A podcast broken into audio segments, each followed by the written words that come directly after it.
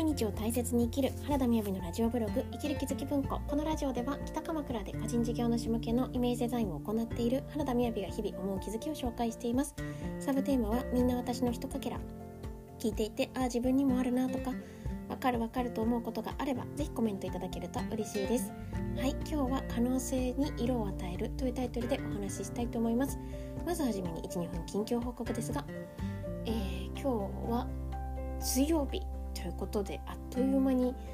3月17日でございますがきっと2月17日の配信を聞いても「ああまたもう2月だ17日ですね」とか言ってるんですよね。はいということですがいかがお過ごしでしょうか今日はですねあ鎌倉に行ったんですね私は北鎌倉というところに住んでいるんですけどこちらってあのそんなに人混みになる場所がそもそもなくてですねで正直去年の緊急事態宣言の時も外出することがなくなったんですが、ま周りを散歩していて緊急事態宣言になったのかなったのかよくわからないぐらい本当に人があんまりいないとこなんですよね。でそれに比べて鎌倉のあの鶴岡八幡宮とか小町通りとかそういったところって本当にとっても人がいたのでですあの緊急事態宣言になるとこう閑散となってたなっていうふうに思うんですが本当に先週から、ま今日もまた行ったんですけどすごい人がいらっしゃいますね。で特に若い方が多いなっていうでも若い方なんですけど多分学生さんだけじゃない気がしますね学生さんもちろん多くて大学生なんだろうなっていう方もいらっしゃるんですけどなんかこうなんとなく、えーと、お勤めになられている20代の方々もいらっしゃるような気がしてあもしかしたらリモートワークだったりするのかなっていうふうに思ったりしています。でリモートワークでなんか空いてるところでこうお話ししたりとか。空いてるところでこう仕事をしつつこう鎌倉を歩くとかそういう風にしてる方もいる気がしましたね。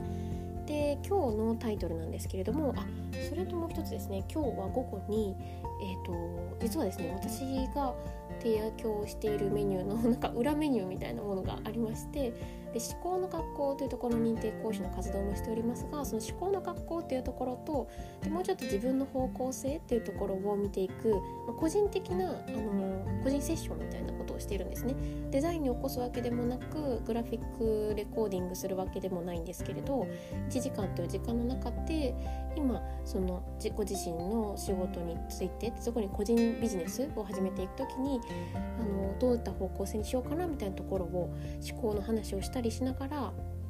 えー、お話を聞くっていうメニューがあるんですね。でそれを申し込みくださった方とお話をしていてなんかすっごく楽しい 1, 1時間だったなっていうふうに思います。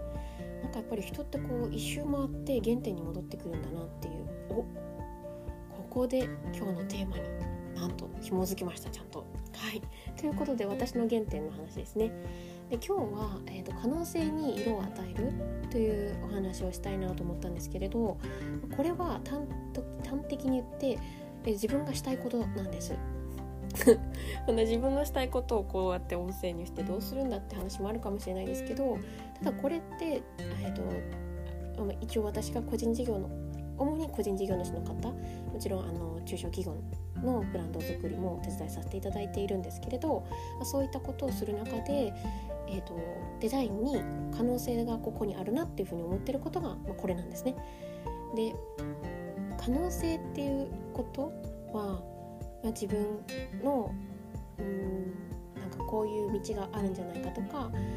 あとは何ですかね私の原点って、えーと、私が何にあの昔憤ってたかっていうとなんか警察官だったら警察官とか、えーと、ケーキ屋さんだったらケーキ屋さんっていうそのそのなりわいらしさってめっちゃあると思うんですけどでもその就職面に落ち着かず自分がやっぱそのその人なりにそれまで歩いてきた人生っていうことがあるからその色が掛け合わさったケーキ屋さんだしその色が掛け合わさった警察官の方であると思うんですよね。で私はそれをこうなんかかたどっていきたいというかっていうふうに思ってたんですね。でもっと言うとなんかこうこういう風に進めるんじゃないかなって思ったなんか自分の45度先1.5歩先みたいなところをデザインっていう形で色を置くことによってで色なんですよね。結構色のイメージでそれを置くことによって自分がこういうふうなことをしていきたいなっていうその先に居場所を作ることができるんじゃないかなっていうふうに思っているという話なんですよね。でこれは喋っていて思ったんですけど昨日のあのやたらと長い音声配信の中にもこの話はあったかなというふうには思いました。ただですねやっぱりこう今日あ自分はこれがすごく大切なんだなって思ったんですよね。で「This is me」って言えるようななんかそういう人生ができたらいいなっていうなんかその人生をお作りすることにお手伝いできたらっていうこれが私なんだよっていうことなんですよね。ではいなんかあの「This is me」って言ったらこれだよねって言って綾香の曲が思い浮かぶ人は綾香がお好きなんだろうなと思うんですけれどもこれって実はこの綾香のあの、ー、歌手の綾香さんですね。私はファンですごくあのコンサートにも行かせていただいたりしていたんですけどでコロナになるまではもうあのずっと4年ぐ5年ぐらい生き続けていたと思いますがあの I Believe Myself の I Believe っていう歌ありますよね。とっても有名な。でその歌を出したのが確か19くらいかな。でその I Believe ってあの当時歌った歌にうんと日本の和歌で言ったら変化みたいな、えーと、返す歌。そのそれにこうするような歌として出されたのか確かおよそ10年後くらいだった時に出されたアルバムの「This is Me」っていう、えー、CD だったんですよね。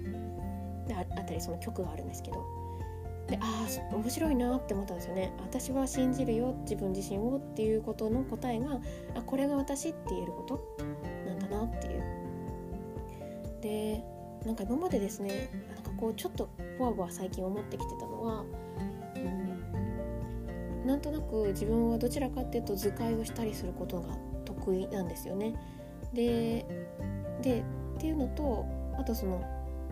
ブランディングをする時の色とかあとはイメージ印象を作るっていうのは自分が好きであったんですけれどなんかそういったことがあんまり噛み合わないなと私の中では思っていたんですよ。でそれがあのこうつながり始めたのが、まあ、昨日からなんですけれど何ですかねやっぱり私が昨日ちょっとなんかぶっちゃけみたいな感じで言ってましたけどあデザインっていうものに疲れたのかもしれないなと思ったんですね。でそれは一般的に言うデザインというものがあったからこれって他のことでもあると思うんですけど例えば、ー、セミナーっていうもののイメージとか、うん、コンサルのイメージとかでそのコンサルといえばこれでしょとかうん何ですかねパティシエといえばこうでしょとかそういったそのそもそもそのイメージにあるものその言葉にあるイメージに疲れてしまってそれがあれ？それなのかなって思ったりする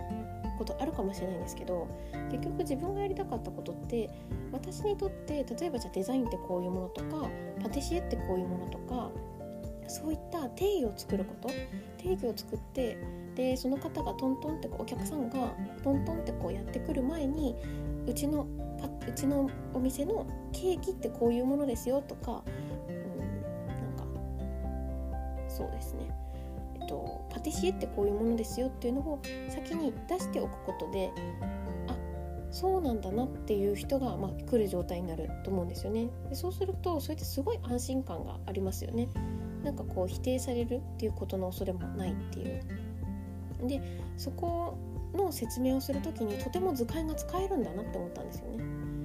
だからうちで言う仕事ってこういうことですっていうこととか仕事って今ちょっと曖昧にしちゃいましたけど例えばデザインってこういうものですとかそういったことを説明する時に図解っていうものが使えてでまあなんかあの配信を分けようと思ってたんですけど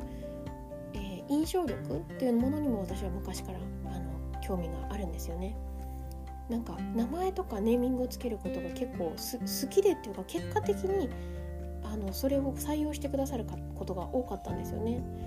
なんだろう。うんと、まあ、今のお客さんが作ってくださってるのもそうですけどサービス名を一緒に考えることとかもあったりあとは宿で働いた時とかその宿の新しくできたなんか料理とかシステムとかそういったものに名前を付けるみたいな。でそれをイメージに載せていく。みたいなことをよくやってたんですよね。であのボディメンテナンスをしててですねすごい面白いなって思うのがめっちゃ話しておりましたけど あのオンラインでですねボディメンテナンスを週に1回もお願いしていてで「やりましたか?」ってあの前回やったこと言ってくださるんですけどやれるのってその場で私が名前つけたものなんですよね。なんかこの前だったらもうこれ鳥のももですねみたいな それって私のももだからそうなっちゃうのかもしれないですけどもう鳥のももですよねみたいなのはもう今も覚えてるんですよねだからそうやってなんかどれだけこれっていいですよとか気持ちいいですよって言われたとしてもやっぱ夜寝る前にそれを思い出せるかでそれがまさになんか言葉としてっていうよりもイメージと一緒に思い出せるかっていうことのこの印象力をつけるっていうためにデザインがあるんじゃないかなっていうふうに思ってます。最近はあんまりちょっとこう思考の学校っぽい話をしていませんが、えー、もしかしたら20日からはそういう配信を主にしていこうと思っているのでなんか最後の あの本当につれづれになるお話シリーズを続けているのかもしれません。今日も聞いていただいてありがとうございます。それではバイバーイ